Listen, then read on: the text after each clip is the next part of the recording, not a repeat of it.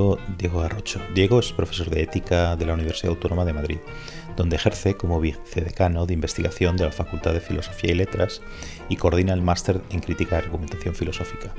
Diego es autor de los libros Aristóteles, una ética de las pasiones y Sobre la nostalgia. Ha sido investigador visitante en el MIT, en Boston College y en la Universidad Johns Hopkins. Ha escrito artículos en revistas nacionales e internacionales y colabora con medios como El Español, El Mundo, The Objective y otras cabeceras. Es, además, el presidente del Consejo Académico del think tank Ezosfera. En el programa debatimos si todas las vidas valen lo mismo o no, si conservadores y socialdemócratas jacobinos pueden encontrar referentes políticos en la España actual, si los liberales están verdaderamente comprometidos con la igualdad de oportunidades, cuáles son las consecuencias sociales de la desigualdad, por qué la izquierda ha cambiado elementos centrales de su tradición como lo universal por los particularismos, la hipocresía de aquellos que se preocupan por la infrarrepresentación de ciertos colectivos pero abrazan el nacionalismo más egoísta, las políticas multiculturales como rasgo de la llamada izquierda reaccionaria y muchas otras cosas. Eh, os agradezco las suscripciones al programa en YouTube y en vuestras apps de podcast, las visitas a mi página web pacobeltran.com, los me gusta, los mensajes y las críticas. Todo esto ayuda a visibilizar el programa y a mejorarlo. Ahora, con vosotros, Diego Garrocho.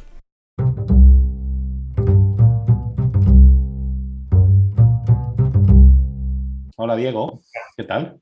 ¿Qué tal Paco? ¿Cómo estás? Encantado de estar aquí. Muchas gracias por dedicarme un, ratillo para venir al, programa y, bueno, yo lo que había pensado hacer es, dado que me he leído eh, varios artículos tuyos últimamente por, varias, razones eh, y como hemos ido en un corto espacio de tiempo, pues he identificado dos cosas, ¿vale?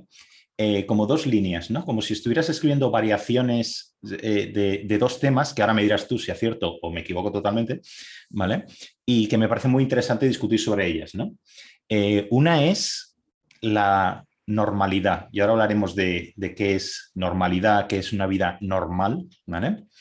y la segunda, por la que me gustaría empezar, es cómo se llama este, este episodio de hoy, ¿no? Que es los olvidados. Y ahora eh, vamos a ver, eh, vamos a hablar un poquito ¿no? sobre qué son esos olvidados en la vida política. Es una cosa con un eco muy buñueliano de esta película Los Olvidados de, la etapa mexicana de Buñuel, ¿no? y que creo que pega para lo que quiero, quiero que hablemos. ¿no?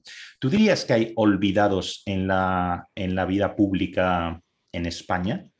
No me refiero estrictamente a, o solo a, pues, eh, no sé, por ejemplo, los, la gente más paupérrima de la que nadie habla o algo así, que tú has dedicado un, artículos a esto y ahora, iremos a eso, sino en general, eh, personas, individuos, grupos, incluso de los que se habla nominalmente, pero sobre los que no se hace nada. ¿Tú dirías que hay esas personas de las que nadie se acuerda en política? Bueno, de hecho yo lo que creo es que cada vez eh, la cuota de olvidados es mayor. Es decir, el discurso de recuperar a los olvidados de la tierra ha ido creciendo, ¿no? Hay un oficialismo por recuperar la dignidad de esos olvidados y al tiempo que se enuncia parece que se ejerce ese olvido. Parece que hay un exorcismo donde se habla mucho de los olvidados, donde hay un prestigio y una inflación moral a la hora de nombrarlos, pero hay un olvido efectivo y hay una pobreza visible y reconocible que desde luego merece toda la atención, pero creo que parte de ese olvido es el olvido de, las grandes mayorías. Es decir, hay una disociación, yo creo, entre el ejercicio de la política y la custodia de determinados eh, problemas y asuntos públicos y el interés común. O sea, cada vez menos personas se sienten representadas o los intereses de menos personas se sienten eh, representadas en este gran espectáculo de la democracia mediática. El 15M surgió necesariamente por aquello, ¿no? Es la primera etapa donde se indica es un muy enfadado, no nos representan. Hablo de ese momento inicial, transversal del 15M, donde toda una generación se sintió huérfana de, referentes públicos pero yo creo que eso lo que ha hecho es acrecentarse. Es decir, eh, parece que había una atención eh, nominal, verbal, discursiva a ese olvido, pero que sin embargo cada vez más eh, existen personas que no reconocen una custodia, una vigilancia de sus intereses desde los asuntos públicos. Y al hilo también de, un artículo que escribías ayer en El Mundo, se llama Las otras dos Españas, ¿tú crees que esto se podría, se podría, digamos, extender más allá de grupos pequeños, individuos, etcétera, a, ver, a ver, por ejemplo, España de esta forma en la que tú presentabas. Y yo podría resumirlo, pero a mí me gustaría que lo hicieras tú, ¿no? Porque esto las dos Españas uno enseguida piensa en la, en la cosa de Machado, ¿no? Pero realmente tú vas en, otro, en otra dirección completamente distinta, ¿no? Entonces, ¿qué, ¿nos podrías explicar un poquito qué es, qué es esto de las dos Españas tal como tú lo ves? Sí, bueno, el, problema de España, decías, ¿cuáles son los, eh, los temas de los que me voy ocupando? Eh, un, amigo me decía hace poco, ¿te has dado cuenta las veces que nombras España y cuántos artículos estás escribiendo sobre España? Sí que es verdad que España sobre todo es un objeto de, incluso para pensar contra España, es un objeto de reflexión intelectual desde hace mucho tiempo, ¿no? Y parece que, bueno, que, el problema de España, al ser de España, es una de las constantes y por este programa han pasado algunas de las personas que yo creo que con mejor tino, pienso en Juan Claudio de Ramón, por ejemplo, están sabiendo entrever ese, problema de España. Lo que yo planteaba en ese, artículo era algo muy sencillo, y es que hay una España real, de, la que prácticamente nadie se ocupa, y hay una España virtual o hay una tecnificación del discurso político que está ocupando todo nuestro interés y toda la atención mediática. Eh, por decir algo provocador, creo que en este sentido yo creo que Podemos acertó en su fundación cuando lo que planteaba era una estrategia del 99% de los españoles frente a un 1%. Yo creo que, que, uno de los grandes logros de Podemos fue hacer un diagnóstico muy bueno. Yo he sido muy crítico en muchas ocasiones, evidentemente con las soluciones que proponían, pero creo que ese primer momento, que la captación de que había un 99% de españoles que estaban desatendidos eh, por atención a un 1% o por un mal ejemplo y un mal ejercicio de determinadas élites, creo que es muy cierto. Y mi artículo lo que venía a subrayar era eso, al hilo de, del discurso de Anaír Simón. Mucha gente luego ha sacado la lupa para ver en qué acertaba o en qué no acertaba. Yo creo que lo interesante no es hacer un análisis del discurso al milímetro, sino descubrir que un minuto y medio de Anairis ha puesto a un país a conversar.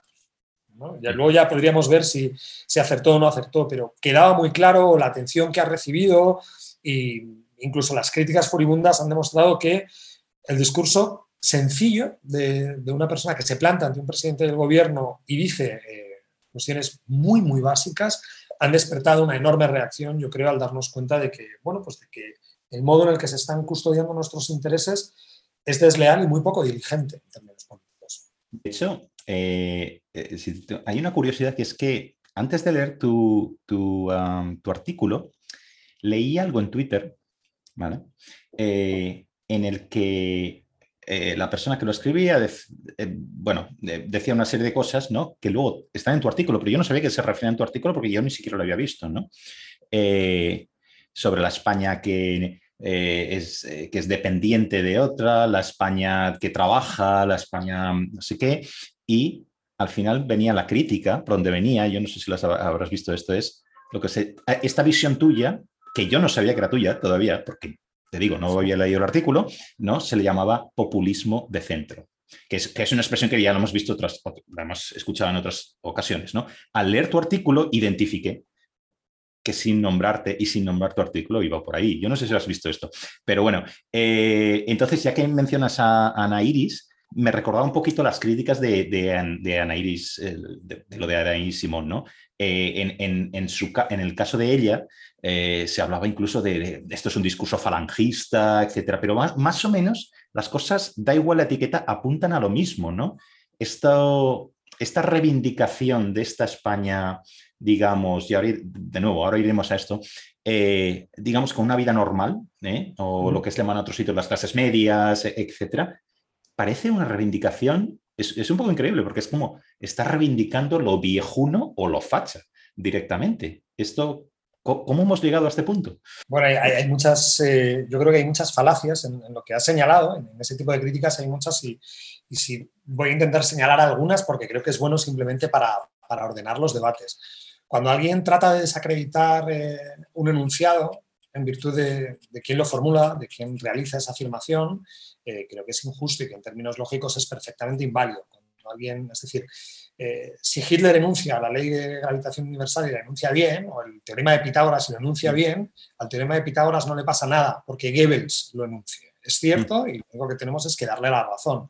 Entonces, a mí me gusta muy poco cuando alguien señala o intenta desacreditar un discurso porque ese discurso ha sido formulado, ha sido enunciado por alguien. Entonces, normalmente, yo creo que con mucha tranquilidad hay que señalar que dentro del juego de argumentación pública ese es un instrumento desleal y que no funciona. ¿no? Sobre la posibilidad de ser eh, o de que se me acuse de populista de centro, yo creo que soy muy poco de centro. Es decir, que, normalmente soy bastante vehemente, quiero decir que cuando defiendo eh, puedo resultar, lo señalo siempre, ¿no? estar a la izquierda de la izquierda cuando defiendo la, la educación pública, pero que puedo ser también conservador cuando defiendo cuáles tienen que ser los contenidos que se tienen que impartir en esa, en esa educación pública. Y bueno, que sea yo populista, pues de nuevo, es que es una acusación, o sea, a mí me han hecho muchas acusaciones inverosímiles, pero la de que yo sea populista cuando tengo una colección de artículos criticando o advirtiendo de los riesgos del populismo me parece, bueno, me parece interesado. Supongo que la persona que dice eso pues tendrá algún interés en, en, salvaguardar algo de lo que yo critico en el, en el artículo. Pero volviendo a la, a la, idea de que algo se desacredite porque, porque sea viejuno, por ejemplo, ahí hay otra falacia importante, ¿no? que es el, el filoneísmo, la consideración de que porque algo sea nuevo, tiene que ser bueno. ¿no? Cuando le dicen, bueno, pues es que es una idea vieja, y bueno, pues es que no, no podemos hacer nada. ¿no? Poníamos antes el ejemplo del teorema de Pitágoras. ¿Es viejo? Muy viejo. podemos contar los siglos ¿no? que distan entre Pitágoras y nosotros y no le pasa nada, digamos, a, ese enunciado ni a la adecuación de ese enunciado. Incluso en categorías políticas, los que nos hemos dedicado, los que nos confesamos, digamos, una tradición de republicanismo cívico y que nos encontramos comodísimos leyendo algunas páginas de Aristóteles o algunas páginas de Cicerón, pues nos, sonrojamos un poco cuando alguien quiere desacreditar la, validez, la validez de un juicio político porque sea antiguo, ¿no? Pues, pues evidentemente hay verdades que, que pueden ser antiguas. Yo en mi, discurso vindico también eh, bueno, pues formas de sabiduría que emparentan con la tradición clásica. ¿Qué le voy a hacer? Quiero decir, yo hice una tesis doctoral sobre Aristóteles y eso ya no me lo puedo no me lo puedo quitar y entonces, bueno, me apetece mucho disputar públicamente ese debate. Eh, hay parte de la tradición que puede ser recuperable. Dentro del modo en el que ordenamos los problemas políticos existen conceptos que merecen la pena reivindicarse y volverlos a poner en el centro. Entonces, yo, mi respuesta es claramente que sí. No estaría nunca dispuesto a, desacreditar un discurso por quien lo haya formulado y en el caso además de las acusaciones de, de Ana Iris, eh, yo creo que hay una cosa muy clara. Están muy nerviosas las élites, especialmente de 2010 ¿no? Es decir, eh, pienso sobre todo en, los populismos de izquierdas que de pronto descubren que la rebeldía o que la justicia social ya no es un patrimonio exclusivo suyo, sino que hay personas que desde otro lugar lo están vindicando y eso también hay que ser comprensivos que hay personas que viven de esto, ¿no? Yo a veces bromeo con gente que se enfada mucho, pero yo entiendo que si tú has construido toda una industria vital alrededor de algo, pues que de pronto ese algo se empiece a agotar, eh, te tiene que poner muy nervioso. Y también, yo creo que es una de las críticas eh, que aparecían desde luego en mi artículo del Mundo, era una crítica contra lo que yo muchas veces denomino como el nihilismo tecnocrático, ¿no? que es la comprensión de que el juicio experto eh, pasa por vender humo de feria con palabras en inglés y estadísticas con colorinchis. ¿no? Bueno, pues eh, yo creo que eso se, empieza a agotar y yo bromeaba ¿no? y decía en el artículo que para mí el juicio experto tendría que ser lo que necesitaríamos más expertos con Cicerón debajo del brazo y menos papers y menos tablas de Excel, ¿no? que es donde están los fuegos sagrados. Yo también me, me considero una persona liberal eh, y creo que el liberalismo debería comenzar o recomenzar a actualizar sus fuegos sagrados, que es cuando los grandes momentos del liberalismo ha sido cuando, bueno, pues cuando había una propuesta saturada y reconocible de proyecto moral, aun cuando ese proyecto moral fuera enormemente... Eh, protectivo con el pluralismo y con otras formas de vida.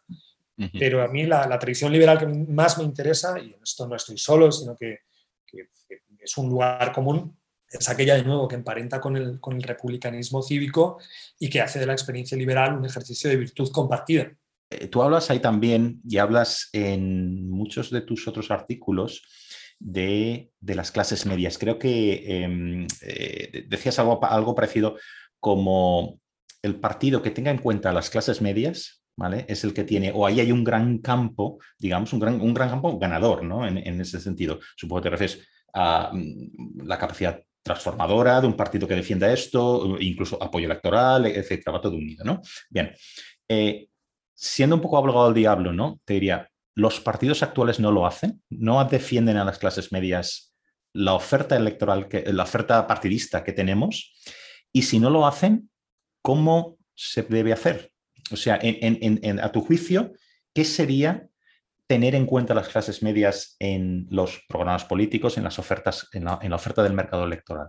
Bueno, es, una pregunta muy compleja y si tuviera, supongo que si tuviera la solución estaría cobrando millonadas ¿no? por asesorar a partidos políticos y, no, lo hago. Pero sí creo que hay un abandono de las clases medias por motivos distintos. Explico. Y voy a poner un ejemplo de por qué creo que la, derecha en ocasiones falla eh, en esa atención a las clases medias y por qué la izquierda o determinada izquierda ha también comenzado a fallar a, las clases medias. Una, bobada que, escribí una vez y que tenía sentido, creo, era un juego de imaginación de cuáles son los eh, electorados, las masas de electores que actualmente en España están olvidadas y que creo que, es así. Y se me ocurrían dos ejemplos muy básicos. Una sería a quién tiene que votar alguien que sea confesamente de izquierdas, pero que se emparente con una tradición jacobina ilustrada que defienda el sujeto universal y que defienda la solidaridad entre generaciones y territorios, que es un proyecto muy clásico de izquierdas. Yo creo que en este país esa persona eh, existe y es mayoritaria y se parecería a una persona, digamos, de sesgo progresista o de sesgo eh, social liberal o socialdemócrata muy claramente, pero no hay un partido para esas personas. Eh, podría haberlo sido en ocasiones, el Partido Socialista lo ha sido, pero... Eso, te iba, a decir, eso te iba a decir, ¿ha habido esto? ¿No? ¿Te acuerdas cuando se, acusaba, entre comillas, a Borrell de ser un jacobino, por ejemplo? ¿no? Exactamente en las líneas de lo que estás diciendo. ¿no? Son partidos complejos y sobre todo lo han, sido, lo han sido más o han sido más plurales en otros momentos, tanto el Partido Popular como el, como el Partido Socialista, pero yo creo que ese es un socialismo posible. Además es un socialismo con el que yo me encontraría enteramente cómodo. Es decir, el poder ejercer efectivamente un socialismo liberal que fuera sensible a esa caracterización, insisto, ¿no? jacobina de lo que podría ser la República y una atención más o menos cuerda, de inspiración más o menos kantiana eh, sobre la defensa de un sujeto universal. Pero al mismo tiempo en la derecha podríamos imaginar eh, un electorado que no tiene partido al que votar eh, que de nuevo se podría compadecer con con un sentir común, incluso en términos estadísticos, en los eh, sectores más conservadores, que es a quién tendría que votar una persona que fuera conservadora en sus maneras, en el sentido anglosajón de, la palabra maneras, eh, pero que no fuera necesariamente un ultraliberal en lo económico, ¿no? que fuera una persona que tuviera unas profundas convicciones religiosas o que compartiera, por ejemplo, la doctrina social de la Iglesia y que tuviera una enorme vocación social, pero que fuera conservador y que tuviera, digamos, pues es una, una, retención de los usos estéticos y morales en términos conservadores. Esta persona no tiene tampoco un partido político al que votar. Es decir, se tendría que encontrar eh, muy nervioso con el ala más... Eh, bueno, pues más liberal del Partido Popular o que desatiende, digamos, alguno de estos rasgos. Entonces, esas clases medias, digamos, yo creo que hay un, hay un, extenso campo de, de, lectores que se podrían compadecer con estos dos perfiles y creo que están olvidados. Creo que están olvidados de nuevo pues, por motivos distintos. De una parte, yo creo que la derecha eh, tiene en uno de sus males eh, el ejercicio, la comprensión más egoísta o más desprotectiva o más inatenta, digamos, a la sensibilidad social, incluso la comprensión de determinado ejercicio meritocrático desde una comprensión eh, cristiana, por ejemplo, que asume también el perdón, ¿no? es decir, el, discurso más meritocrático liberal sin barreras, lo que entendería es que, bueno, hay una retribución en la ganancia, la, visión protestante del capitalismo, ¿no? y si uno genera muchísimo dinero es porque se ha esforzado mucho y le ha ido muy bien, pero, creo que eso para, alguien que se compadezca, digamos, con el ideal cristiano, es muy difícil que entendamos una pura retribución en una corriente cultural que asume que se debe también perdonar aquello que podría ser imperdonable y que siempre existen nuevas oportunidades y que hay un gesto que es la misericordia, que supera el balance de la justicia transaccional, ¿no? de cuál es el mérito de lo realizado y cuál es la retribución que tiene que darse. Y luego yo creo también que en el, ámbito de la izquierda... Eh, ha habido una tecnificación del discurso que tiene que ver, yo creo, también con sus protagonistas, eh, donde ha habido una desafección. Esto ya está muy trabajado, ¿no? Eh, la pugna, digamos, entre lo que sería el, marxismo de inspiración más simbólico-cultural o la desatención a las cuestiones materiales pero que no son simplemente la, la, desatención a las cuestiones materiales, donde yo ahí sí creo que puede haber una conciliación, sino que que en España haya una región que es una de las más ricas y que esté proponiendo segregarse con respecto a, la España que es más pobre, hay un debate que sería muy interesante, ¿no? Es decir, vamos a ir ahí, ¿eh? Vamos a ir ahí, no te preocupes, que eso lo vamos a desarrollar. Pero bueno, perdona, perdona, que te, te, he interrumpido.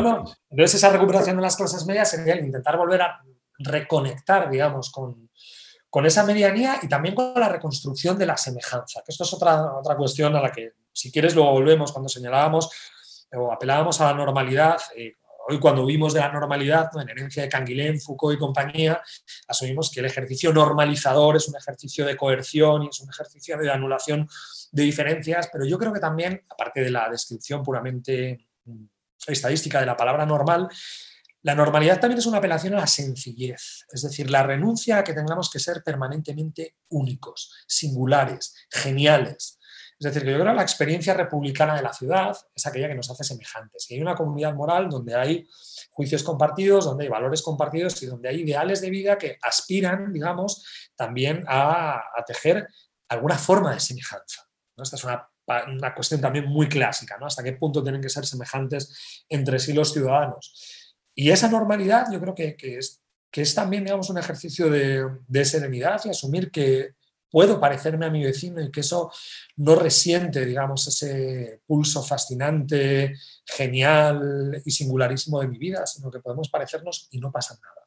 Acabas de nombrar algo que no sé si para los profanos en teoría política sería un poco, a mí que me parece fascinante, ¿eh? que, es, que es esa tensión que hay entre, eh, digamos, el liberalismo que va por, el, por el republicanismo el del que tú hablabas, el de la virtud cívica, etcétera, y un, y un liberalismo más individualista, que se lleva a ser tan estrafalario y distinto como me dé la gana. Sobre todo porque hay una igualdad ante la ley que me permite hacer lo que quiera. Todos iguales ante la ley, pero luego yo quiero, hago lo que me da la gana. ¿no? Entonces, no sé, esa tensión es un poco, es, es un poco, no, es tremendamente interesante, ¿no? Pero, pero bueno, ya que mencionabas también a a Foucault, creo, hace un momento, nos liga con el, o nos lleva a este artículo que escribiste hace unos meses, La carta a postmoderno, ¿no? que, que me ha gustado mucho, ¿no? y que también te tengo que decir que es absolutamente depresivo. Y, o sea, uno llega al final y dices, ¿qué hago? Me tiro por la ventana con esto, porque, eh, mm, y, ya puestos, te podrías saber, eh, es, el artículo además es un who is who del, del, ahora nos cuentas un poco, si quieres, del, del posmodernismo, ¿no? Te podrías ser metido en tíos y tías más oscuros todavía, como Lacan y Cristeva y no sé qué y no sé cuántos, es algo que realmente es absolutamente infumable. Eh, y que, yo creo que no tiene ningún sentido ni siquiera para, la, para los, los, conversos ¿no? de estas, de, estas, del posmodernismo, ¿no? ni para el hardcore. Pero bueno, básicamente, si entendí bien tu artículo, eh, tú lo que vienes a decir, hablas al, joven, joven genérico, y le dices, te hemos jodido la vida. ¿no? Entonces, lo primero que pienso es, el sujeto de esa frase estaría bien aunque se intuye, estaría bien explicitarlo, ¿no? O sea, ¿quién ha jodido la vida, ¿no? Eh, creo que esto es lo importante, ¿no? Eh, porque no es como sociedad, ni es una determinada franja de edad, ni nada, es, un sujeto concreto, ¿no? Pero bueno. Y luego, lo que para combatir, si quieres, un poco esta depresión que por lo menos me ha entrado al, acabar tu artículo, eh, ¿se puede salir de esto? O sea, ¿hay solución para este joven posmoderno, ¿no? Porque tú hablas ahí, haciendo un poco de spoiler de tu artículo, del gato con glaucoma eh, adoptado, no sé qué, que se cae por el patio de luces, no sé qué. Es que, somos nosotros los que nos queremos tirar por el patio de luces. Al final, ¿se puede salir? ¿Qué solución hay para este joven? Sí, bueno, eh, ese artículo eh, hay un juego de espejos, ¿no? Porque yo soy el que escribe la carta, pero yo soy también quien la puede recibir. En algún sentido, yo creo que el interlocutor final de la carta se parece más a mi generación que a la generación que viene. Yo creo que la generación que viene empieza, digamos, a demandar eh, nuevas certezas, nuevas verdades y está menos devorado por, alguno de nuestros males. Ese, esa carta o ese artículo que trajo una, enorme polémica, eh, en el fondo era un, bueno, pues un ejercicio el que intentaba señalar con el dedo los excesos que en muchas ocasiones habíamos cometido de manera imprudente desde la academia, muchos. Yo el primero, es decir, a mí también me ha pasado, me han escrito eh, alumnos que me decían, el profesor al que señalas en, esa carta eres tú. Y digo, bueno, pues puede ser, también es una confesión pública, pero es muchas cosas. Es decir, un artículo de prensa, que esto también lo han acusado, no es un paper académico, ¿no? que hay gente que dice, bueno, es que has empleado el término posmoderno. sí, claro, es un artículo de prensa y utilizamos, si queremos, el término posmoderno con toda la vaguedad, incluso en términos puramente cronológicos, de aquello que va contra la posmodernidad. Pero si lo escribí es por algo que es relativamente sencillo y visible. Eh, a los ojos de casi todo el mundo. Y es que hay una colección de autores que han generado un régimen cultural o un régimen de adoración a crítica desde el que se han proyectado ideales de vida y que han generado una colección de víctimas que hoy ya son visibles. Es decir, hemos visto a demasiada gente vivir o intentar vivir Foucaultianamente, batlerianamente. Hemos visto, eh, diría aquello de las mejores cabezas de mi generación devoradas por una jerga que no es una opción intelectual, sino que es una, apropiación religiosa. Y a mí lo que más me gustó del artículo fue las críticas que recibió después que probaban la eficacia del artículo. Es decir, cuando hay gente que me insulta, cuando hay gente que pierde los papeles en público y cuando hay gente que, no puede asumir el que sea una crítica afortunada o desafortunada de una colección de autoras o de autores, es la prueba de que hace una apropiación de esos autores como si fueran efectivamente santos, ¿no? O no me toques al santo de mi pueblo, o sea, ¿no? El, Santo Tomar de mi pueblo no me lo puedes tocar porque es el más guapo. bueno, yo creo que si nos tomamos el pensamiento en serio, también tenemos que asumir una serie de, bueno, pues de afrentas y de puestas en cuestión de los que han sido los santos de la, de la posmodernidad. Y, es obvio, y yo creo que ya empieza, es decir, hay que empezar a dejar de hablar de la posmodernidad porque claramente ya no nos encontramos en un marco posmoderno. Yo creo que la muerte y la ausencia de los metarrelatos ha llegado a su fin y que las nuevas generaciones lo que nos están pidiendo son rumbos. Y precisamente porque han visto que la promesa eh, pan deconstructiva o pan emancipatoria no nos ha llevado a ningún lado. Y cuando tú ves que toda una generación, en lugar de ser más libre, de ser más feliz, de estar más emancipada, lo que están es comidos de antidepresivos, destrozados por la vida y llevando vidas invivibles, a mí me parece muy bien que mis alumnos comiencen a sospechar y digan, es que no quiero llevar tu vida. Yo creo que también hay que hacer un, test, de, sobre todo de proyectos teóricos que aspiran a ser tan íntimos, tan existenciales y tan prácticos. Y bueno, pues empezar a cuestionar que, aunque hay una colección de elementos que son muy valiosos y que sobre todo respondían, yo creo, a un gesto epocal, era un gesto de época, de finales del siglo XX, hoy los retos son otros. Y entonces, bueno, pues lo que fue un gesto de lujo de, la burguesía parisina de un determinado momento, creo que son instrumentos que difícilmente hoy pueden, pueden servir para, para llevar vidas razonablemente prósperas y vivibles y soportables. Si alguna vez lo han sido, si alguna vez han, sido, han servido para eso, ¿no?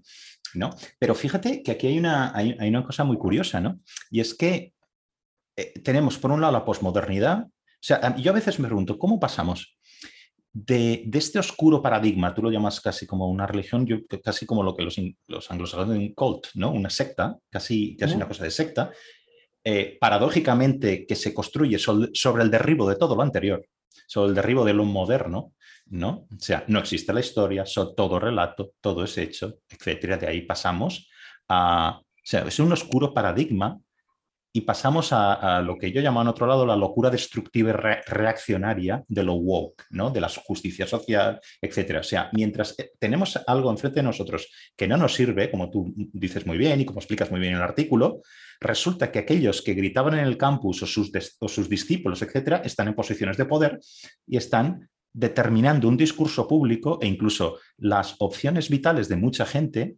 y, si quieres podemos poner el foco, no tanto en España, por ejemplo, o no tanto en Europa, pero sí, por ejemplo, en Norteamérica, donde eh, es que no, es, que, no es que estemos eh, adaptándonos o, digamos que tengamos que tener en cuenta el lenguaje y desdoblar los géneros y todo y lo trans y esto, es que esto tiene consecuencias económicas y vitales para muchísima gente, no solo en la academia, no solo en la universidad, en las empresas privadas, etcétera, etcétera. O sea, digamos que en cierta manera sí está determinando la vida, ¿no?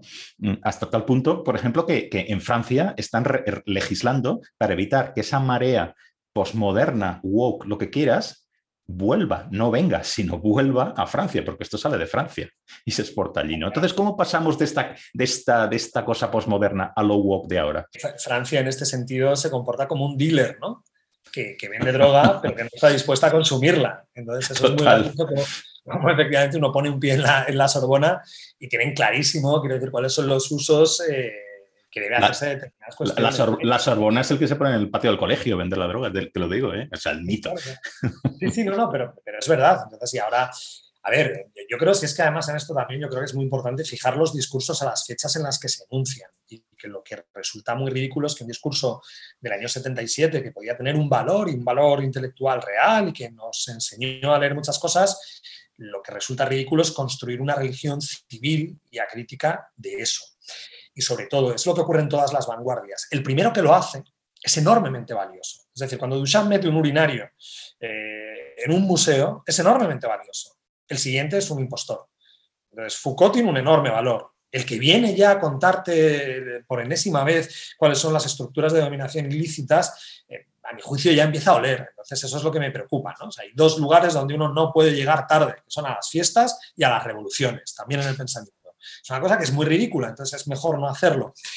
Y de lo que señalas, yo creo que uno de los males es este. También hay un péndulo muy claro, ¿no? Yo creo que hay un momento de constructivo interesante, eh, que además, sobre todo es interesante la premisa desde la que se asume esa deconstrucción, que es que todo pueda resultar una construcción, eh, y eso es interesante.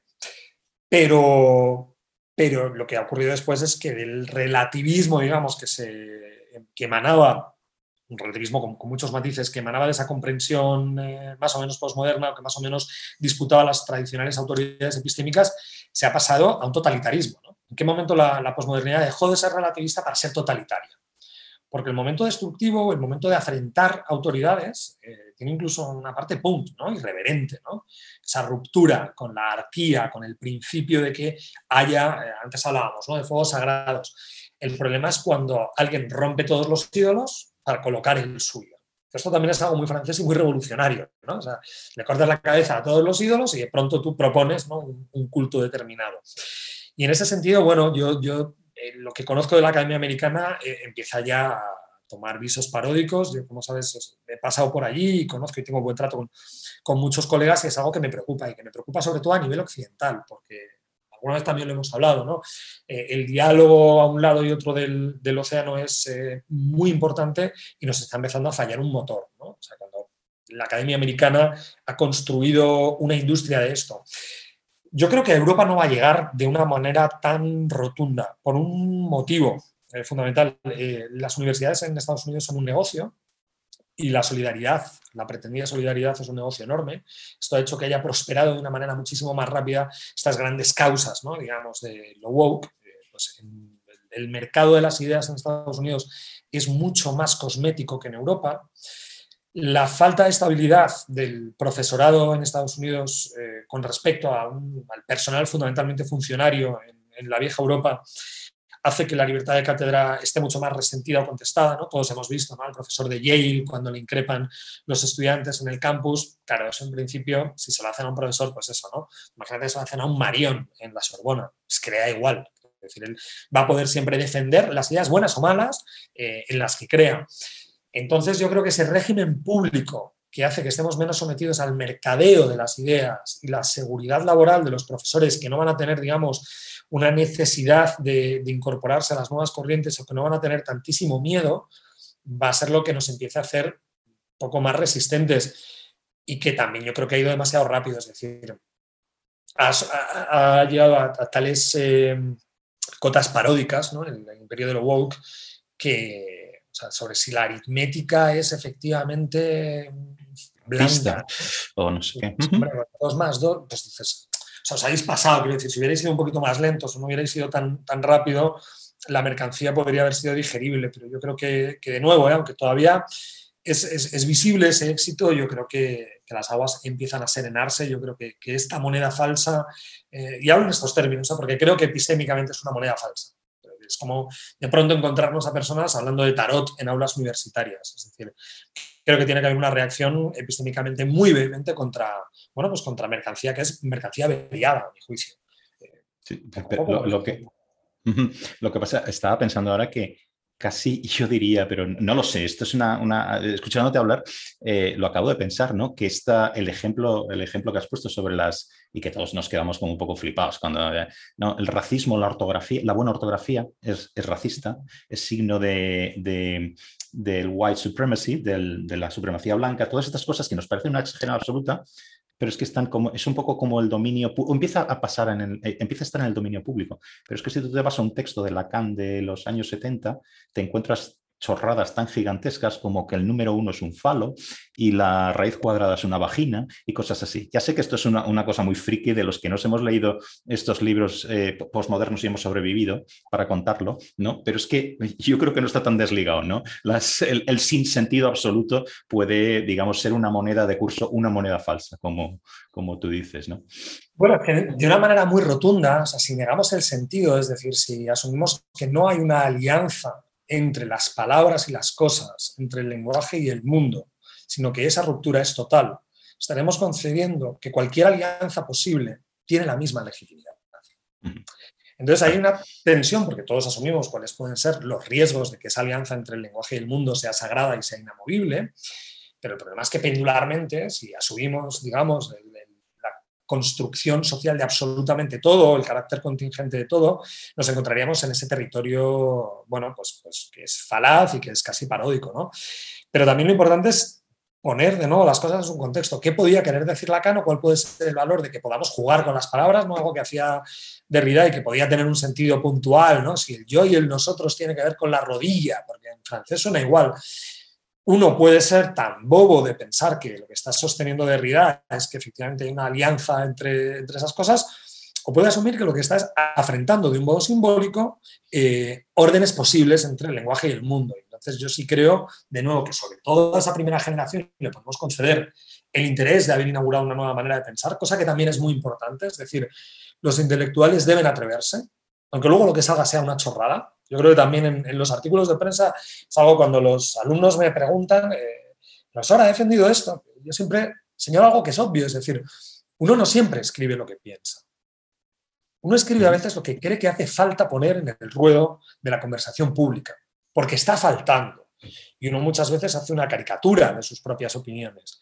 Yo ahora mismo, para resultar más didáctico, para tratar de hacer argumentos más perfectos o exposiciones que sean más reconocibles, hago eh, una caricatura de lo que serían mis propias ideas porque creo que completan eh, parte del debate. Yo creo que también deberíamos asumir que, que lo que defienden puntualmente algunos autores formaba parte de un diálogo cultural donde se intentaron hacer, donde se intentaron proponer nuevas formas del lenguaje, nuevas formas discursivas. Cuando Bartes decía que el lenguaje era fascista, estoy seguro que no lo decía en serio. El problema es que en 2021 hay gente que cree que lo decía en serio y que cree que hay un gesto fascista en la gramática. ¿no? bueno, pues, pues la, culpa no es, no es exactamente de Bartes, ¿no? Es, es no haber entendido nada. Bueno, y de ahí pasamos a el lenguaje causa daño, pero un daño físico, cosas de ese tipo, que también es una cosa muy woke, ¿no? Pero oye, vamos a volver a la normalidad, normalidad en varias dimensiones, o sea, vamos a seguir un poco de la cosa postmoderna y, y vamos a esto que hablamos al principio, que veía yo como, como uno de, los, de las dimensiones, si quieres, vehiculares de tus varios artículos, de los que he ido leyendo, ¿no? Entonces, eh, hay cosas o conceptos o palabras que tú eh, asocias a esta normalidad, ¿vale? Y seguro que me dejo muchísimas, complétalo como quieras. Em, el esfuerzo, por ejemplo, el esfuerzo personal. Eh, eh, cosas como encontrar un trabajo que te permita una autonomía, que se entiende pues también una autonomía económica, o sea, lo que siempre ha sido ser, ser adulto, ¿no? Llegar a, ser adulto, que a su vez te permite quizá formar una familia y no formar una familia cuando tienes 50 años, sino a lo mejor pues, a los veintitantos, ¿no? Em, eh, no vivir del esfuerzo, del, esfuerzo de otros, ¿no? Eso no quiere decir que en momentos dados puedes estar en la, todos caemos, ¿no? En, una, en, la vida y, que pueda haber redes, redes que te recojan, ¿no? Y que te devuelvan un poco, ¿no? Que te pongan de pie. Pero en general no aspirar a vivir del esfuerzo, del esfuerzo de otros, ¿no? Asumir responsabilidad como ciudadanos también, ¿no? Yo creo que todas estas, estas ideas, estos conceptos eh, están asociados a esta idea de normalidad. ¿Y qué quiere decir asumir responsabilidad con los conciudadanos? Pues, por ejemplo, pagar impuestos. Eh, es que no tenemos que pensar que esta normalidad nos lleva, y ahí va a, a, estas acusaciones de antes, ¿no? De lo del populismo y lo del no sé qué.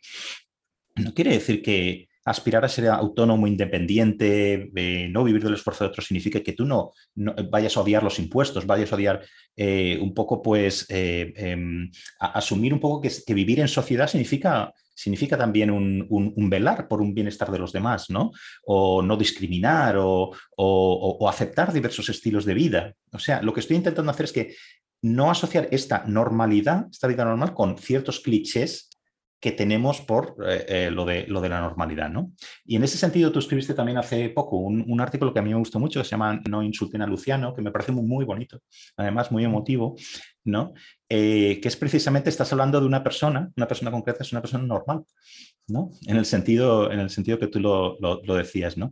Entonces, lo que te preguntaría es, ¿qué impide la posibilidad de llevar una vida normal? O sea, ¿cuáles son los obstáculos que tenemos eh, eh, para llevar una vida normal?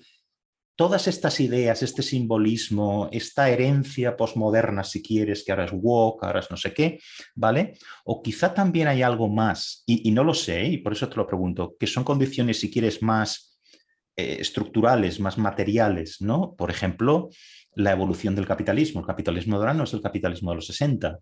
Eh, la globalización, las fronteras económicas, ahora nos, antes, si quieres, en los años 60, 70, eh, podíamos permitirnos ciertas cosas dentro de un país, ¿vale? Porque las, sus consecuencias quedaban dentro de las fronteras del país y ahora no podemos, porque vivimos en un mundo globalizado, queramos o no, ¿no? Entonces, ¿dónde estamos respecto a esa vida normal o la posibilidad de llevar una vida normal en este juego entre eh, el discurso, el simbolismo, no sé qué, y las condiciones materiales, si quieres? Mm. es una, pregunta, es una pregunta muy compleja. Voy a empezar resolviendo a qué no voy a contestar porque no tengo conocimiento, porque no tengo pericia. Hay una crítica que las personas que están más familiarizadas con la economía que yo eh, defienden y sostienen que vivimos ahora mismo una crisis en los países occidentales desarrollados, porque para que pueda emerger una clase media en la India o en China, nosotros tenemos que frenar parte de nuestro desarrollo. Digamos, todos estos discursos complejos, globalistas, para los que yo no tengo competencia para juzgar, ahí no puedo decir nada. Es decir, si mi generación tiene que ser un poco más pobre para que haya prosperidad en la India, estoy desarmado para decir si hay una relación causa-efecto porque no lo sé y no lo puedo conocer y no tengo los datos para conocerlo. Lo que sí que podemos eh, hacer es reivindicar un espacio compartido donde nos reconozcamos una idea de normalidad que no sea agresiva. ¿Qué quiero decir con esto? Yo creo que la negación de la normalidad en muchas ocasiones ha sido una coartada ya sea una cuarta de las experiencias más agresivamente neoliberales, para despreciar elementos que eh, comúnmente habíamos consensuado que eran valiosos y que yo creo que son valiosos, como por ejemplo la familia. A mí me parece estupendo que no exista una necesidad de formar familias, pero sí me preocupa que eh, los jóvenes de mi generación no estén decidiendo libremente si quieren o no quieren formar una familia, sino que no se dan unas condiciones materiales para que la puedan construir. Entonces, eso es lo, que a mí me preocupa. Cuando había una, sociedad que se reconocía en un modelo de vida que era compartido y que era un modelo de determinado momento, modelo de familia que se puede hacer mucho más plural y que lo podemos abrir hasta donde queramos, pero que sí aspiraba, digamos, a construir modelos de vida, se asumía que era lo que se podía exigir a la sociedad dentro del pacto. Entonces, si uno era un ciudadano razonable, cumplía con los hitos previstos, acabaría teniendo una serie de, o sea, la sociedad te devolvía una serie de elementos con los cuales tú podrías llevar a cabo esa vida próspera. Ahí es donde creo que confluyen perfectamente una experiencia, a mi juicio, radical de, la peor tradición neoliberal y no tan liberal, y esa cultura woke de la que, de la que hablábamos. Porque no es cierto que cualquier vida, ni que un marco liberal proponga que cualquier vida es igualmente valiosa. Un liberal de tradición clásica lo que sostendría es que el Estado no debe promocionar de manera activa determinados modelos de vida ni perseguir determinados modelos de vida. Pero yo evidentemente creo, eh, y en esto estoy con Stuart Mill y no con, y no con Bentham, que no vale lo mismo una vida leyendo poesía que jugando al juego de alfileres. Y no vale lo mismo la vida de un tipo de 45 años que está comiendo MDMA en Malasaña a las 4 de la mañana y bailando que el de una pareja que tiene dos hijos, uno de los cuales tiene síndrome de Down y están haciendo un esfuerzo por sacarlo adelante.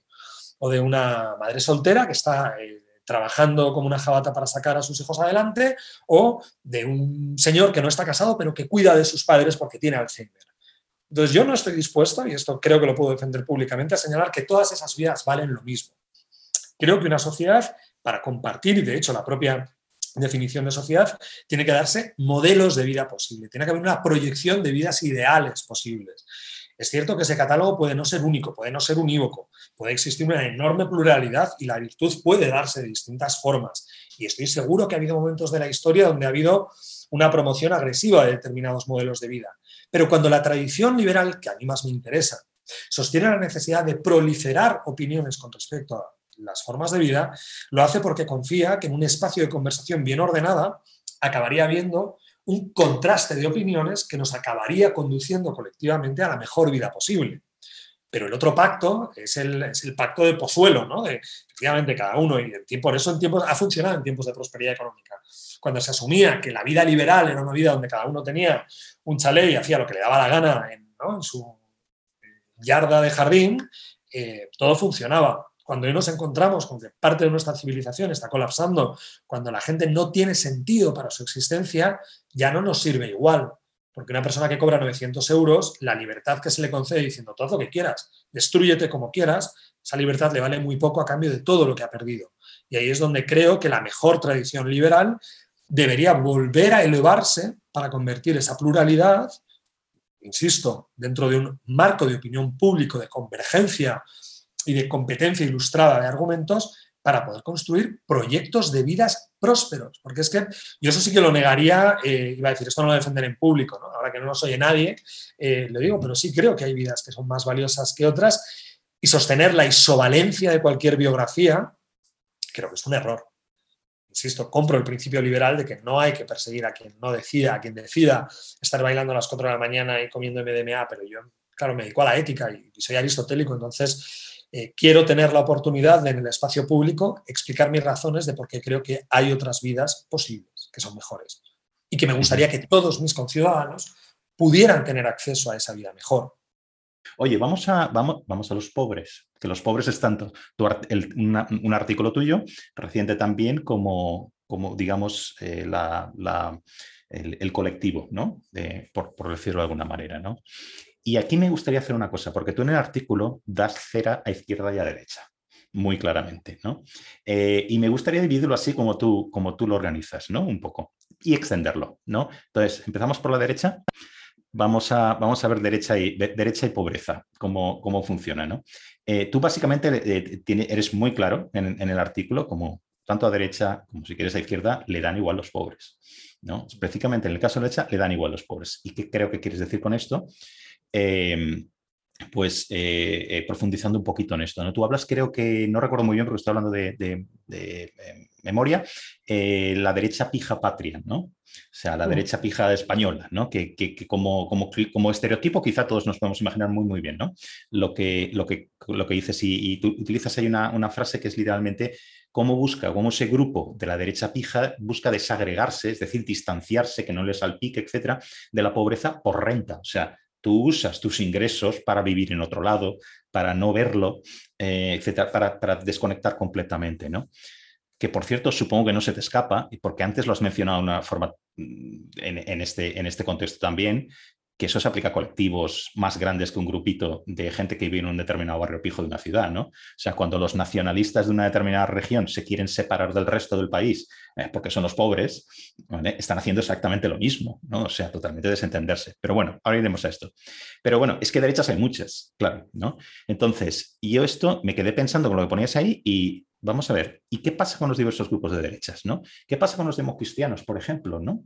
Estos, en principio, por tradición, deberían no querer desentenderse de los pobres, pero a mi juicio también pueden hacerlo. En el momento que, lo que propone, digamos, estoy simplificando, simplificando un poquito, ¿no?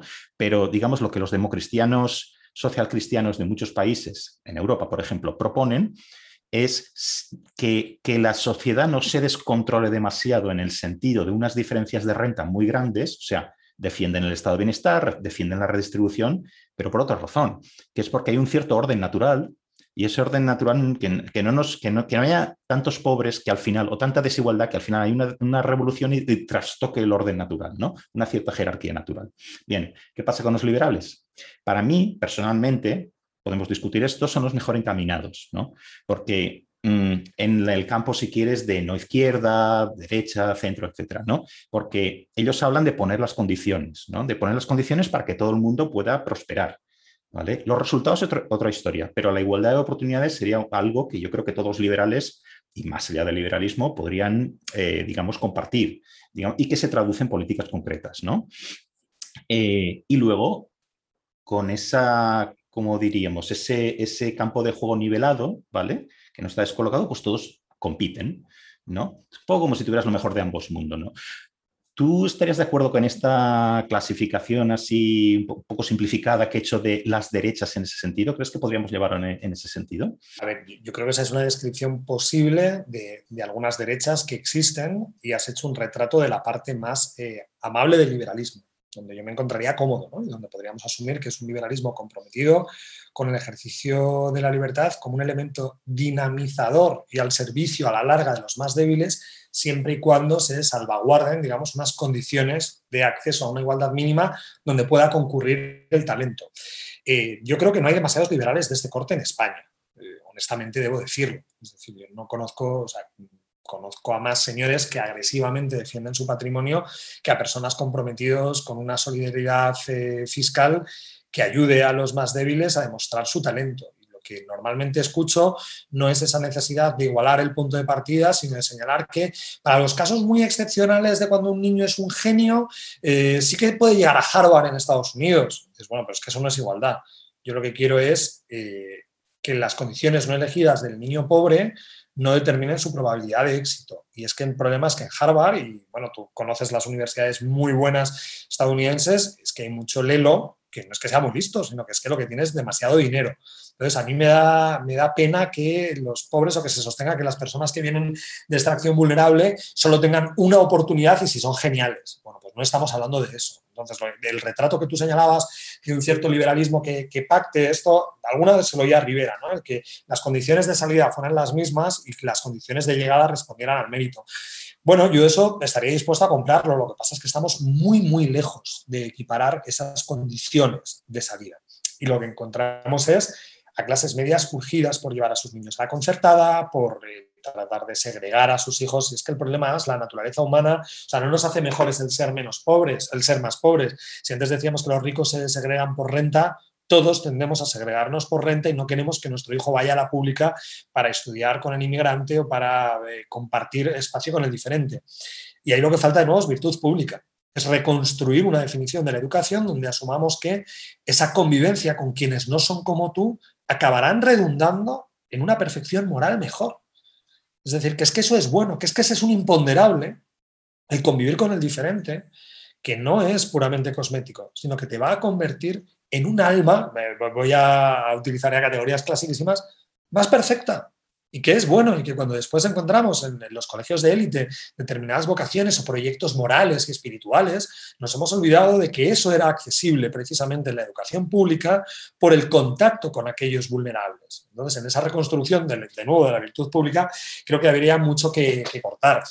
Y sí señalas, y yo creo que hay un error de percepción eh, en las élites económicas, eh, especialmente en España, a diferencia de Estados Unidos, donde sí que funciona mucho más el altruismo y donde eh, el mecenazgo y la, apuesta por la promoción de iniciativas públicas es mucho más común. Yo creo que Estados Unidos es un país donde está ordenada la élite influencial y la élite económica y la élite moral de una manera más perfecta que en España. Quizá porque no existen eh, dinastías privilegiadas y porque efectivamente en el origen, digamos, de los grandes patrimonios norteamericanos sí que ha habido una cultura del esfuerzo, sí que ha habido, digamos, una, una moral de un determinado tipo. Eh, a mí lo que me preocupa de, España no es simplemente que no se dé dentro de las élites económicas un ejercicio de virtud solidaria, sino que no se estén dando cuenta de que alguno de sus privilegios puede efectivamente resentirse si no empiezan a tomarse decisiones para amortiguar determinadas desigualdades. Yo creo que la crisis de 2008 fue un buen aviso, es decir, este país, y todos lo temimos cuando vimos determinados ascensos de usos populistas, podría, eh, podría haberse resentido el Estado de Derecho en algunos límites, no lo hizo, pero si la desigualdad sigue creciendo, eh, no tiene sentido que nos interroguemos sobre si es justo que ardan o no contenedores. Acabarán ardiendo. Es que también el problema de determinadas eh, descripciones puramente académicas o puramente teóricas es que nos encerramos en esa descripción puramente teórica. Eh, las, las, desigualdades son insostenibles y lo han sido siempre. esto lo explica Aristóteles en, la política. El origen de todos los disturbios es siempre la desigualdad. Y la desigualdad además hoy es que está atravesada por un régimen de visibilidad muy concreto, es decir, uno ya no se puede parapetar en una finca donde nadie te ve, sino que todos vemos las vidas de otros y sobre todo todos recordamos una prosperidad. Yo en esto sí creo que, hubo un proceso de ascenso de las clases medias en España que hoy se ha frenado. Entonces, quienes tenemos la memoria y quienes lo vimos, yo que estudié en la educación pública, en una educación pública maravillosa, hoy veo que quizá eh, no se encuentran en las mismas condiciones en las que yo me encontré en una educación pública en los años 80 en España. Y eso me preocupa, porque yo quiero que el talento de la persona de, una familia vulnerable eh, pueda eh, seguir su curso. Y además diré, es que incluso por propio eh, egoísmo de país, no podemos desperdiciar el talento que esté en Fuenlabrada, en las 3.000 viviendas o en cualquier barrio de pauperado. Es que nos interesa como comunidad. Si renunciamos a la idea de comunidad, entonces, bueno, estamos inaugurando un régimen que empieza ya a no ser político, empieza a ser otra cosa. Y ahí es donde tengo más diferencias. Izquierda, izquierda, porque habíamos decidido eh, desdoblarlo, ¿no? Entonces, eh, a la izquierda elaboras, elaboras bastante en el, en, el, en el, artículo y entonces, izquierda y pobreza. Vamos a ver.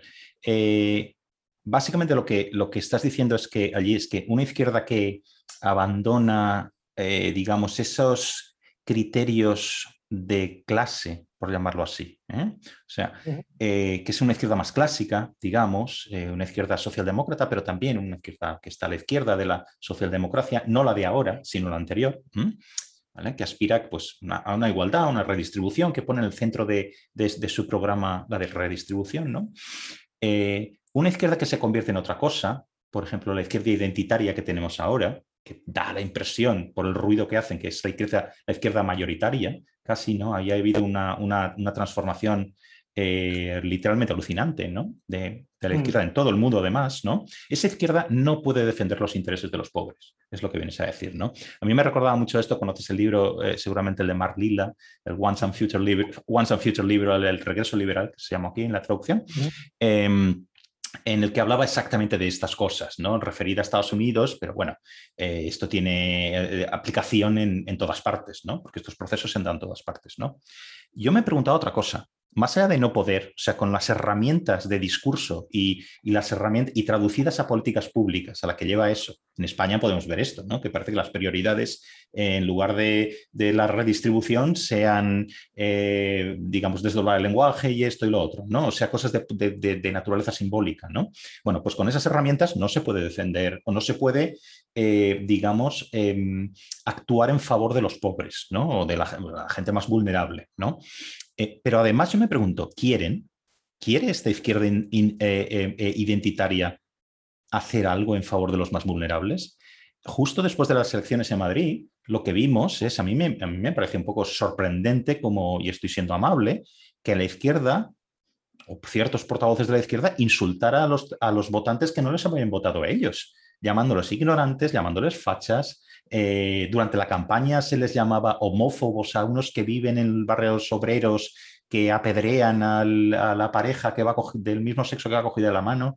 Eh, este, este tipo de cosas, ¿no? ¿Quiere realmente la izquierda hacer algo? O a lo mejor es que no quiere. Y yo creo, vamos, que esa crítica es una crítica legítima Tú, bien que disparaba yo a los dos lados, como puedes imaginar, eso me hace tener eh, muchos amigos a los dos lados, ¿no?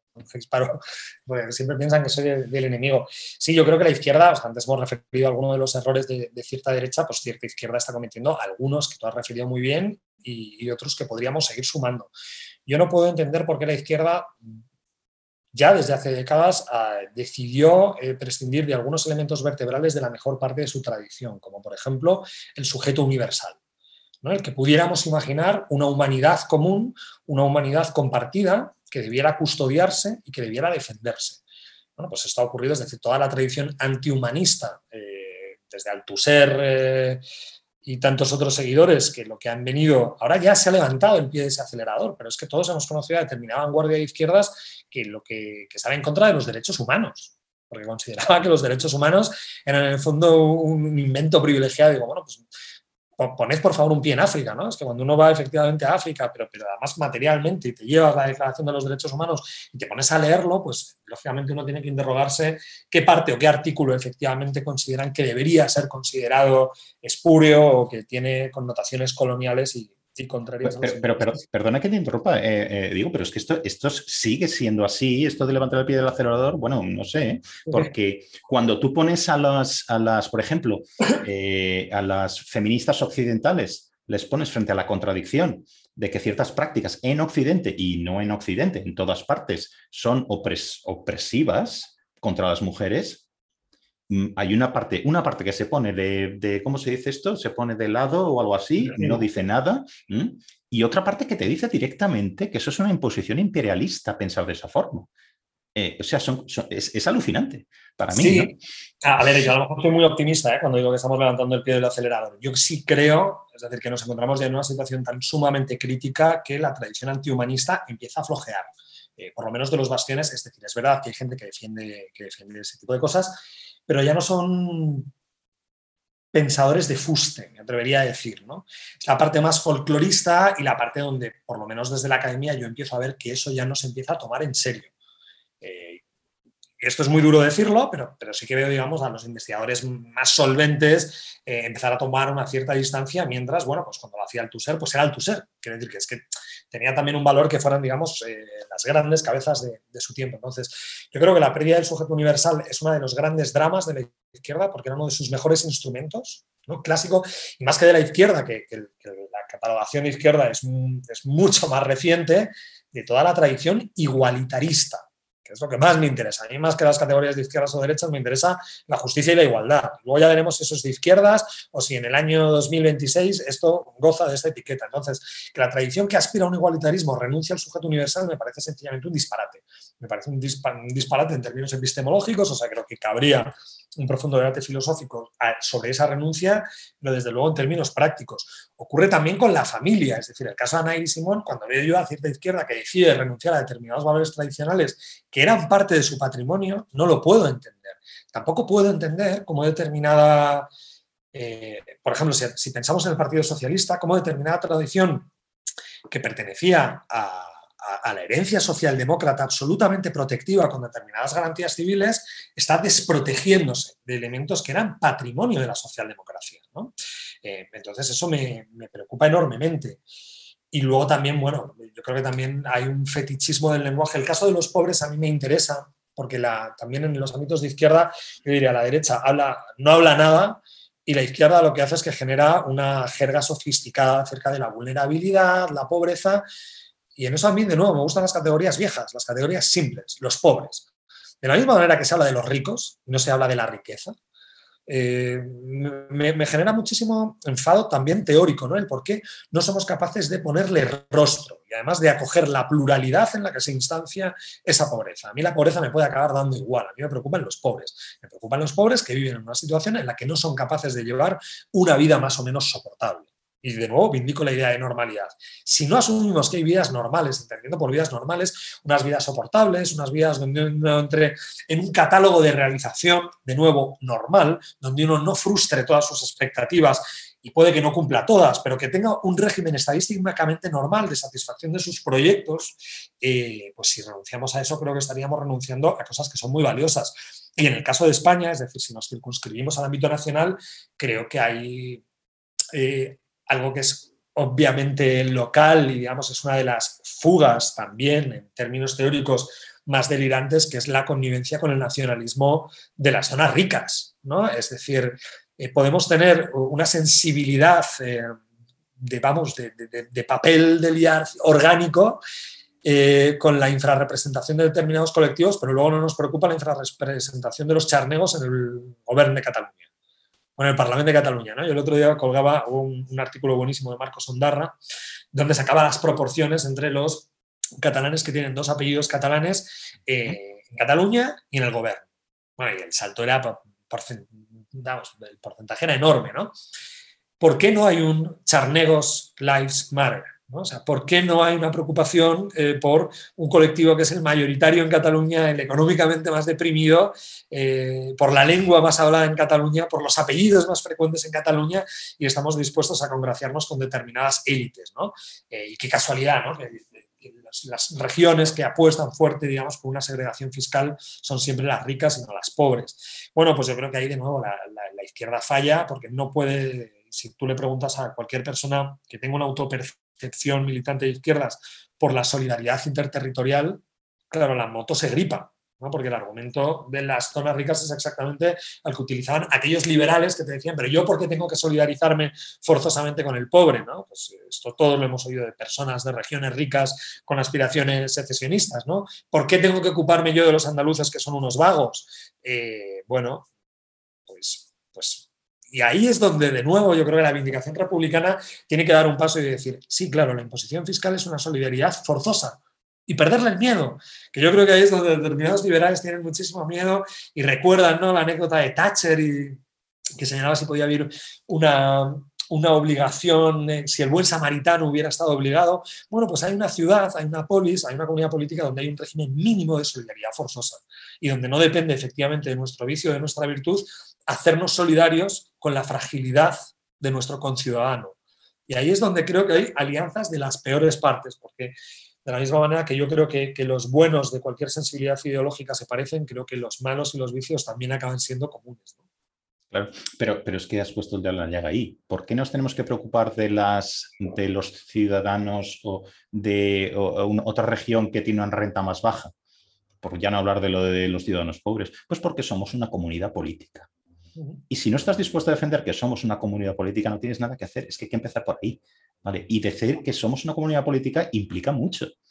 Y es que hay una parte, sobre todo de la izquierda, eh, a, mi juicio, ¿no? que se ha desatendido de esa forma de ver el país.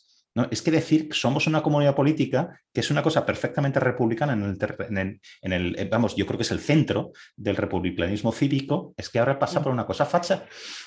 ¿Sabes? No, no somos una política. Bueno, hay 40 comunidades políticas por ahí, ¿no? Pero yo ahí no sé si estamos siendo injustos, es decir, yo creo que es muy grosera la convivencia de la izquierda con el nacionalismo, pero creo que gran parte de la derecha tendría problemas a la hora de asumir nuestra condición de comunidad política llevada hasta el final. O sea, a cierta derecha yo creo que le interesa el folclorismo, le interesa la bandera, el equipo de fútbol y algunos elementos folclóricos, pero tendrían un problema con la comprensión ontológica de comunidad política, que es que tu suerte depende de algún modo de la suerte de tu conciudadano y que tu felicidad está emparentada con la felicidad de señores que no conoces. Ese salto a muchísima derecha le costaría, se le haría imposible. Eh, yo, es que seguiría, tiene tantos aspectos interesantes esta parte, sobre todo ligado a la izquierda, porque son tan contradictorios, ¿no? lo de la derecha también, ¿eh? es, cierto. Pero, pero, por ejemplo, otra cosa que mencionabas en, tu artículo Los Pobres es, ya que estamos hablando de estas vinculaciones que existían antes entre izquierda o ideario de izquierda y ciertas otras cosas, ¿vale? Que se han perdido, es, por ejemplo, la cuestión de, yo creo que a la izquierda de ahora, eh, le salen ronchas si hablas de Estado de Derecho o de igualdad ante la ley. O sea, la mm. pura legalidad, ¿no? Cuando yo creo que es precisamente eh, el Estado de Derecho y lo que implica la igualdad, ante la ley, lo que, eh, la condición necesaria para que el desfavorecido salga de esa situación. Porque lo, opuesto a la igualdad ante la ley no es lo que es realmente es la arbitrariedad, pero una arbitrariedad del feudalismo, si quieres, ¿no? En el que yo hago lo que me da la realísima gana y no importa lo que tú te esfuerces, no importa de dónde vengas, tal, yo decido qué suerte vas a tener en la vida, ¿no? ¿Qué es lo contrario de eso? La igualdad ante la ley que viene de una tradición ilustrada. Eh, que es además la tradición de la que, es, que, es, común a la izquierda y al liberalismo también. ¿eh? Lo estamos viendo, es decir, lo estamos viendo ahora con el caso de los indultos, ¿no? Una élite hablando a otra élite no por motivos técnicos, porque es verdad que los, juristas de gran pericia entran a hacer otras valoraciones. Todos sabemos que no es una enmienda técnica eh, este indulto, pero a mí me da mucha pena y lo, de nuevo lo señalaba, ¿no? porque veía una torpeza estratégica, ya ni siquiera por convicciones. Si la izquierda de, tradición más institucional, más institucional y más garantista renuncia al imperio de la ley y a la igualdad de los ciudadanos ante la ley, le está regalando a la derecha algo que es enormemente valioso porque lo que se está defendiendo con un indulto, además que el indulto tiene una raigambre teológico-política maravillosa, quiere decir que si Izquierda Izquierda descubriera, eh, se iba a sorprender y verdaderamente iba a ser fascinante, pero eh, me da mucha pena que se renuncie efectivamente a determinadas garantías de mínimos civiles y que se defienda la ley privada, el privilegio, pues que efectivamente que alguien pueda eh, suspender el cumplimiento de una de una pena en virtud de una, de una, condición. Entonces, claro, si uno empieza a imaginar las familias de la población reclusa en León, en Badajoz, y que tienen efectivamente a su hijo eh, maltratado y castigado por la adicción a la heroína y que atracó dos farmacias y una gasolinera cumpliendo condena, o a los chicos que estaban traficando con hachís en Conil de la Frontera con una lancha cumpliendo condena, va a costar mucho eh, defender los principios de garantía democrática como es el principio de igualdad ante la ley. Entonces, bueno, yo creo que ese es uno de los riesgos por venir, que es que se está degradando la democracia y ya sabemos cuál es el riesgo inmediato. Si la democracia deja de ser una cuestión valiosa, si dejamos de apreciar eh, la convivencia democrática, si ya no valoramos positivamente lo que tenemos, el día que venga alguien a sustituirnoslo o a robárnoslo, no nos va a importar, porque lógicamente no va a ser algo valioso. Y no estamos tan lejos. Empezamos ya a tener eh, satelitalmente experiencias donde se proponen vidas más seguras, vidas más prósperas en regímenes no democráticos. Entonces, de nuevo, yo creo que ahí tiene que haber un esfuerzo de muchísima generosidad y en este principio yo sí creo que eh, los liberales de amplio espectro, es decir, los liberales a izquierdas y a derechas, tienen que hacer eh, no solo un ejercicio de señalamiento de los defectos o de, los eh, vicios y abusos del enemigo, que eso está bien, sino un ejercicio de autocrítica y de, superación propia. Porque ya la gente nos escandaliza, es decir, no tiene demasiado sentido que volvamos a escandalizarnos por eh, el enésimo incumplimiento de la igualdad ante la ley o de la, la puesta en suspenso de la separación de poderes. Eso ya no nos va a escandalizar, sino que lo que tenemos que hacer es un ejercicio, digamos, de construcción y de vigorización de la democracia liberal a partir de una virtud ejercida de quienes la quieren defender. Y no tanto acusar a los enemigos porque eso, de eso va a servir muy poco. Sea, tienen que elegir, los ciudadanos tienen que volver a reenamorarse de los fuegos sagrados de la democracia liberal. y, ya, por acabar, si quieres, con, esta parte, claro, es que a mí me sugería tantas, estas, eh, eh, estar, eh, romper con eh, tradiciones o con elementos que eran constitutivos de la izquierda, digamos, digamos esa emancipación, si lo podemos llamar así, ¿no? Es algo que se usa mucho ¿no? en, esta tradición. Eh, que se han roto, ¿no? Eh, me sugería también otra cosa, esto es un poco un salto eh, que nos llevaría también, si quieres, a otro tipo de igualdad, ¿no? Una igualdad no tanto de, rentas, sino de derechos también, pero derechos entre los otros, ¿no? Los que llegan a, esta, a, la, comunidad política, ¿no?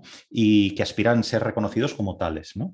Entonces, yo aquí pensaba en un libro que leí hace mucho tiempo de un ensayista que se llama Kenan, Kenan Malik, británico, eh, él escribió un libro sobre, que en principio era sobre el afer de Salman Rushdie, cuando la fauta aquella que se dictó con él cuando escribió los versos satánicos, ¿no? y el libro se llama eh, From Fauta to, Jihad, de, la de, la fauta a la, a la yihad, ¿no? creo que está traducido en, castellano, pero bueno. Y en uno de los capítulos hablado de una cosa muy interesante, eh, que era una cosa que si quieres se aplica al Reino Unido, pero eh, explica muchas otras, cosas, muchas otras cosas en el mundo occidental. Los años 80 en, en, en el Reino Unido fueron años muy, eh, digamos, de mucho conflicto. Son los primeros años de Thatcher, etcétera, cuando eh, las luchas con los del, de, ese nuevo establishment eh, neoconservador contra los poderes como, por ejemplo, los sindicatos, etcétera. Pero también son años de disturbios, disturbios raciales, que se conocen menos. Por ejemplo, los grupos de inmigrantes pakistaníes, del Caribe, etcétera, contra la policía, por ejemplo. Ahora se habla mucho de eh, cómo es esta expresión, sobre todo en Estados Unidos y en Canadá, se usa constantemente el racismo institucional. ¿no? Yo me río un poco de esto porque pienso, ¿qué racismo institucional? ¿Qué narices? Mira la composición de cualquier clase en cualquier lado, en cualquier universidad americana. ¿no? en fin, eh, pero sí ha habido, sí ha existido este racismo institucional, en el sentido de que ciertos grupos, sobre todo inmigrantes, no podían tener los mismos acceso a servicios públicos, a ciertos trabajos, etcétera, que otros que sí eran eh, nacidos en el país. Bien. Entonces, eh, Malik aquí cuenta una, una, explica el surgimiento del multiculturalismo, y ya te digo que esto vale para muchos otros países, de las políticas multiculturales, en el siguiente sentido. Ante el conflicto, ante los conflictos raciales, puedes hacer dos cosas como autoridad, ¿no? Puedes dar y lo que se pedía en los conflictos en estos los, grupos inmigrantes, se pedía igualdad ante la ley.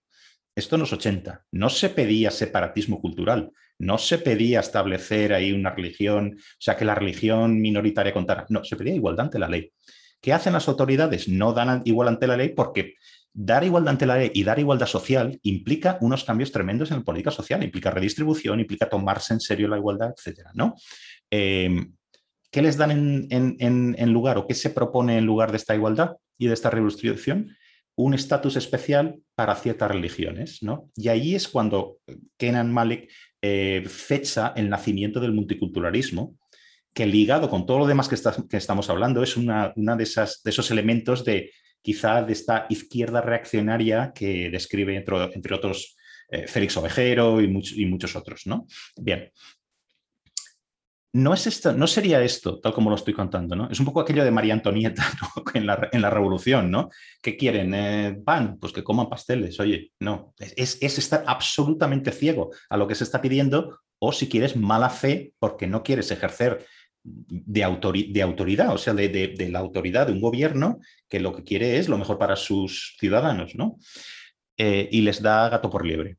¿Tú no crees después de todo este rollo de explicación que estoy metiendo, que esto es un poco lo que ha hecho la izquierda en, todas partes, no tomarse en serio su propio ideario de emancipación y dar gato por liebre por ejemplo, con la cuestión del el lenguaje inclusivo, con todas estas historias woke, ¿no? ¿Qué pensarías tú de, todo esto? Yo introduciría algunos matices, o sea, yo creo que, es alguna izquierda, o sea, en esto vamos a ser justos. Si antes eh, decíamos que había vicios compartidos, de nuevo, tiene que haber virtudes compartidas. Yo creo que esto no es transversal a toda la izquierda y además que no es aplicable exactamente igual en el mundo anglosajón que en el mundo, que en el mundo hispano o que desde luego en, nuestro contexto más inmediato. Sí creo que en Estados Unidos hay una correlación íntima. Es decir, cuando señalamos, yo sí creo que Estados Unidos es un país eh, racista, por lo menos es el país que yo conozco más racista, donde encuentro más agresividad racial y lo que encuentro es que efectivamente es el lugar proliferan las políticas woke. Lo que sostengo es que la política woke no es una solución al problema racial, es efectivamente la expresión folclorista de un país que quiere seguir perpetuando sus privilegios. No sé si me explico.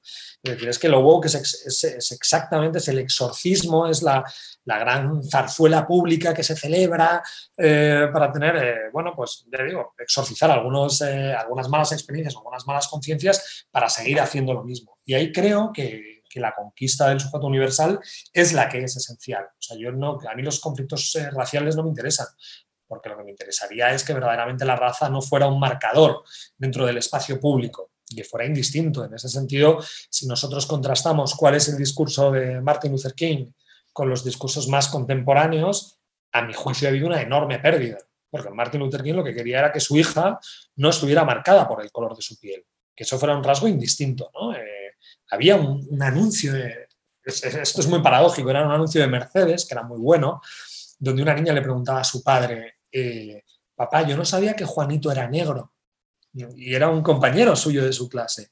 Es decir, un mundo donde los niños asumieran que el color de la piel es el equivalente al color del pelo, a ser castaño, a ser pelirrojo, me interesa. El problema yo creo que de marcar y de reforzar determinadas eh, condiciones que son contingentes es que se autoderrotan, es decir, que bajo una promesa emancipatoria brutal, de tapadillos está renunciando al único instrumento que yo conozco. ¿eh? A lo mejor hay otros que, podrían ser más prósperos, creo, pero creo que pensar es generalizar, de nuevo en esto soy muy aristotélico, la metafísica tiene que ver con lo general y la metafísica lo que nos permite distinguir al ser humano es un gesto esencialista y metafísico que nos permite asumir que siendo todos diferentes hay un rasgo que es común, que nos permite a todos decir los humanos.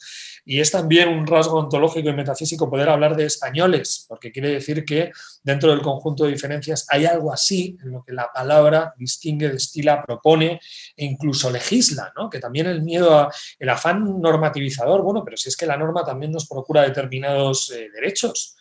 Es decir, la norma que nos hace iguales es aquella que nos hace participar también de un sistema de pensiones y de un colegio público y participar de determinados rasgos.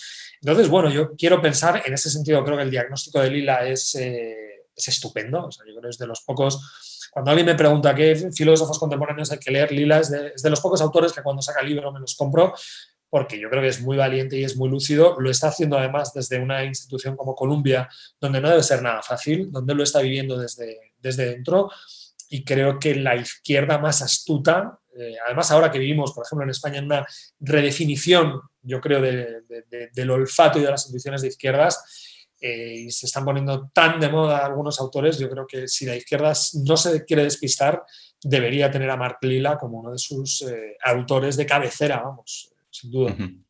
Oye, y si quieres ya para acabar, teniendo en cuenta todos los montones de cosas de las que hemos hablado, eh, ¿qué es aquello, digamos, si nos tomamos en serio esto de intentar conseguir o, intentar eh, remover, si quieres, o quitar los obstáculos para llevar una vida normal, quien la quiera llevar?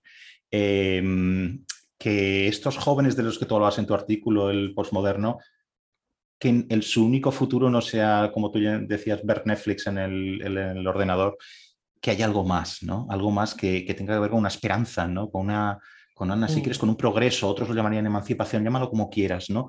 ¿Qué es aquello de lo que no estamos hablando? Eso es una pregunta que he hecho ya en otras, en otras ocasiones en el programa, ¿no?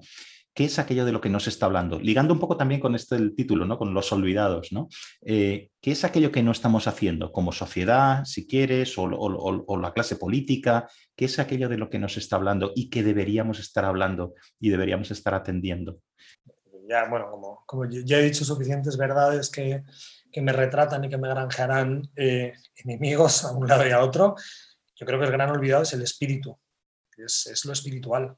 Eh, con toda rotundidad lo digo, ¿no? Y retomando el, uno de los libros más narcisistas que he visto en mi vida, que es el libro de, Judith Butler, de Cuerpos que importan, eh, creo que lo que importan son los espíritus y que al contrario de lo que nos quieren decir, ¿no? que hay que poner el cuerpo en el centro, que hay que volver a reivindicar el problema de lo material, no tengo ni idea de cuál es el problema de lo material eh, corporal, creo que, deberíamos reactivar un discurso que se ocupara no solo de la precariedad eh, material, sino también de la otra. Yo creo que estamos espiritualmente muy fatigados, eh, es decir, no hay un cultivo. Yo antes mencioné muy conscientemente ¿no? la palabra alma, que en griego sería la palabra psique, donde convergen, digamos, esa, condición más aurática o si se quiere más religiosa, pero también más cognitiva. Entonces yo creo que la gran asignatura pendiente es, la custodia del espíritu, de una manera muy general.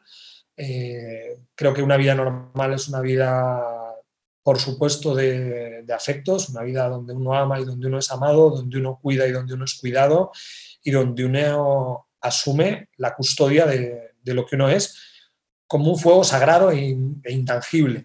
Y creo que ese cultivo de una vida próspera y de una vida lograda, de nuevo, recordando a los grandes clásicos, es una de las fuentes olvidadas y que a mí me gustaría incluso llevárselo a mis alumnos de una manera mucho más radical que la enseñanza magistral de Locke, de Montesquieu, de otros autores. ¿no? Es el volver a hacernos custodios de, de nuestra propia espiritualidad, entendiéndolo como ese intangible, invisible, en el que habita lo más sagrado de lo humano. ¿no? Me quedaría con eso de Séneca. ¿no? Como Minisa somos, en efecto, cosas sagradas y deberíamos tratarlos como tales. pues, pues ojalá, ¿no? Es creo que expresado así inédito hasta ahora en este programa, ojalá pudiéramos tener ese cultivo de la espiritualidad, si quieres, o esa custodia, ¿eh? como si fueran uno de estos fuegos sagrados que no, que no se apagan no se apagan nunca. Oye. oye, hemos tratado muchísimas cosas, cada una de ellas nos llevaría a un programa distinto y podríamos estar siguiendo. Y a mí me gustaría que de alguna forma eh, siguiéramos en el futuro esta, esta, conversación, porque la verdad es que eh, parece que ha sido muy, muy ilustrativa de, muchas, de muchas cuestiones. Así que muchísimas gracias eh, por estar. Muy bien. que quieras, aquí estaré.